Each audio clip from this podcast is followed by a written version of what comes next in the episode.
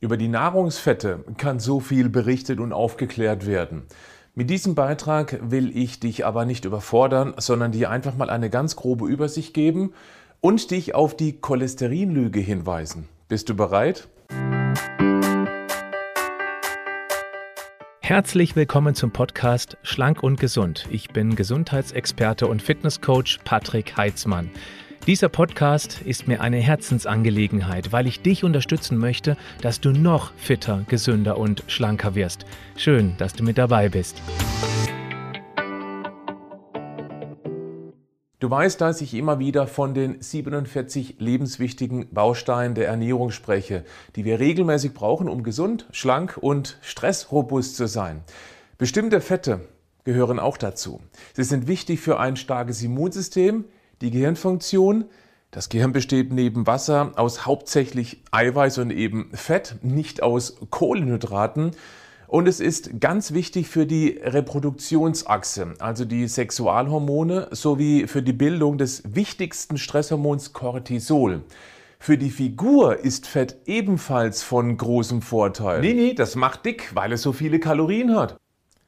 Ja, das stimmt schon. Es liefert pro Gramm etwas mehr als 9 Kilokalorien, Eiweiß und Kohlenhydrate dagegen nur circa 4, aber es sättigt lange. Und damit werden über den Tag hinweg weniger Gesamtkalorien getankt, als wenn wir maximal möglich Fett einsparen und dafür kräftig bei fettfreien Getreideteilchen vom Bäcker zugreifen würden, weil die viel eher eine Blutzuckerachterbahn verursachen, als wenn wir zum Beispiel mehr fettreichere Eiweißlieferanten statt Getreidedealerprodukte, also Backwaren, futtern würden. Fett macht also nicht per se Fett. Zucker macht ja auch nicht süß. Wir brauchen Fett auch, um bestimmte fettlösliche Vitamine überhaupt aufnehmen zu können. Das sind die Vitamine A, D, E und K. Kannst du dir merken mit EDK. Im Namen stecken alle drin. Die Geschichte über das üble Fett bzw. Cholesterin, das ist ein fettartiger Naturstoff, ist richtig hässlich. Man wusste bereits in den 50er Jahren, dass Zucker Arteriosklerose verursacht. Davon wollte die lukrative Zuckerindustrie natürlich ablenken und erfand die Cholesterin-Hypothese.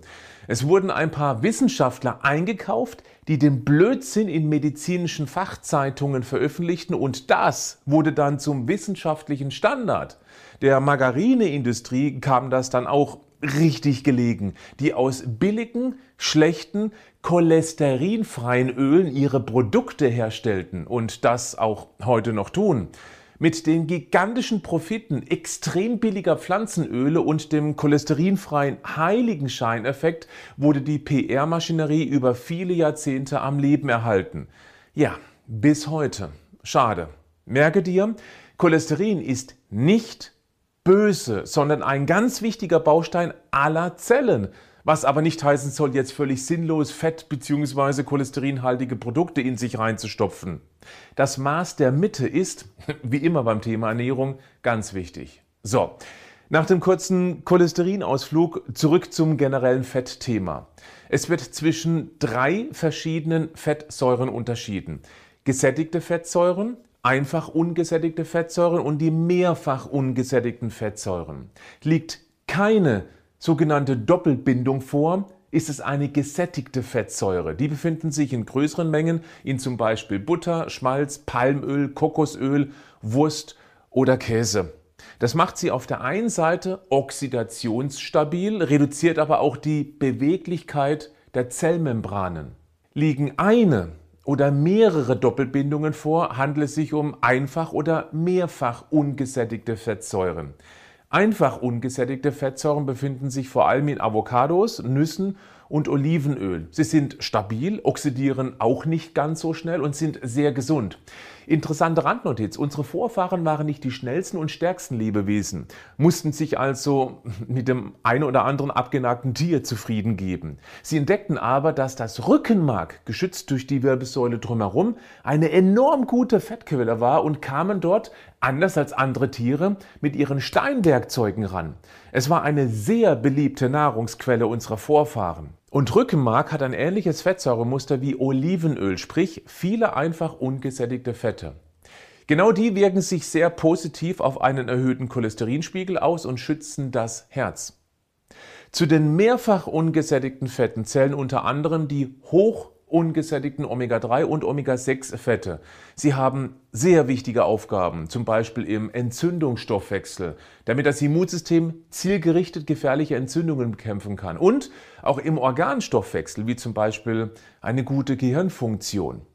Diese beiden hoch ungesättigten Fette, die mit EPA und DHA abgekürzt werden, können nur in geringem Maße im Körper hergestellt werden, sollten demnach unbedingt mit der Nahrung zugeführt werden. Omega-6-Fett ist dabei fast nie im Mangel, da wir über Getreideprodukte und artfremd gefütterte Tiere, deren Produkte wir dann essen, plus die ganz typischen Küchenstandardöle wie Distel, Sonnenblumen und Maiskeimöl ohnehin zu viel davon zu uns nehmen. Die Konzentration sollte demnach eher auf der Zufuhr von Omega-3 liegen, weil wir damit dieses völlig entgleiste Omega-6 zu Omega-3-Verhältnis wieder ausgleichen können. Deshalb mehr Fisch aus zertifizierter Fischerei oder Algenprodukte. Ja, okay, das landet wahrscheinlich eher selten auf dem Teller. Du kannst auch konzentriert EPA und DHA-Kapseln auf Fischöl- oder Algenbasis nutzen. Damit wird es einfacher, dieses Missverhältnis wieder auszugleichen. Ich werde sehr bald in einer weiteren Folge intensiver auf dieses so wichtige Thema eingehen. Dann gibt es noch die Transfettsäuren. Mal abgesehen von der konjugierten Linolsäure, abgekürzt CLA, die ebenfalls zu den Transfetten zählt und sehr gesund ist, zum Beispiel vorkommend in der Milch von grasgefütterten Kühen, sind industriell hergestellte Transfette regelrechte Gesundheitskiller.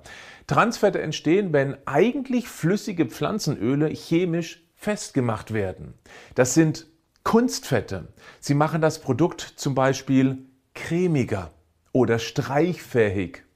Zu finden sind sie vor allem in industriell gefertigten Nahrungsmitteln wie Pizza, Fertigprodukte, Chips und so weiter. Auch in der Margarine stecken Transfette. Nicht mehr so viel wie früher, aber in vielen Produkten noch immer vorhanden. Klar, warum auch die Produktionsprozesse verändern, wenn der Durchschnittsdeutsche sich ohnehin nicht wirklich für gesunde Ernährung interessiert. Also weitermachen wie bisher. Ja, das ist traurig mit gesundheitlichen Spätfolgen. Bleibt die Frage, welche Fette du in deiner Küche verwenden solltest.